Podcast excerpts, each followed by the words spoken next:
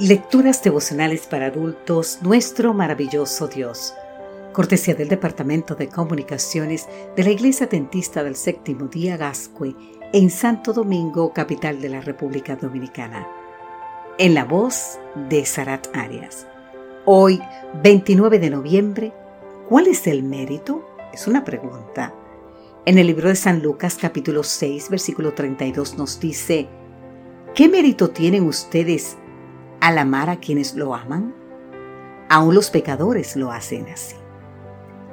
Se acercaba la festividad de acción de gracias, o Thanksgiving, como dicen en, en inglés, y lo menos que Linda quería era celebrar. Desde la muerte de su padre, esa festividad había perdido su atractivo. Luego vino el divorcio y la mudanza a un apartamento más pequeño por limitaciones financieras. ¿Dar gracias por qué? se preguntaba Linda. El problema era que en su trabajo la gente no dejaba de preguntarle qué planes tienes para acción de gracias. Para no encontrar en detalles, Linda solo se limitaba a responder, quizás invite a casa a unas cuantas personas. Pero ella sabía que no tenía invitados, ni pensaba tenerlos. Su plan le funcionó. Le funcionó a la perfección hasta que en el escenario apareció Jessica, una jovencita a quien ella siempre había considerado dulce e inocente. Jessica no tenía con quién compartir esa fecha tan especial. Linda, mi familia vive lejos, dijo Jessica. ¿Será que hay algún lugar para mí en tu cena de acción de gracia? Yo puedo llevar la crema de maíz, si así consideras. Ahora Linda sí que estaba en problemas. Jessica iba a preparar crema de maíz como para un ejército, pero no había invitados, excepto Jessica. Por supuesto. Sin pensarlo dos veces, Linda fue al supermercado y compró comida en abundancia. Llamó a varias organizaciones para pedirles que le ayudaran a conseguir personas que no tenían dónde comer en ese día especial. Invitó a vecinos y buscó sillas prestadas en una funeraria. Ese día, cuando todo estaba listo, primero llegó Jessica con su crema de maíz. Luego llegó una amiga. Detrás un vecino ruso que casi no hablaba inglés. Seguidamente un estudiante chino de un colegio cercano.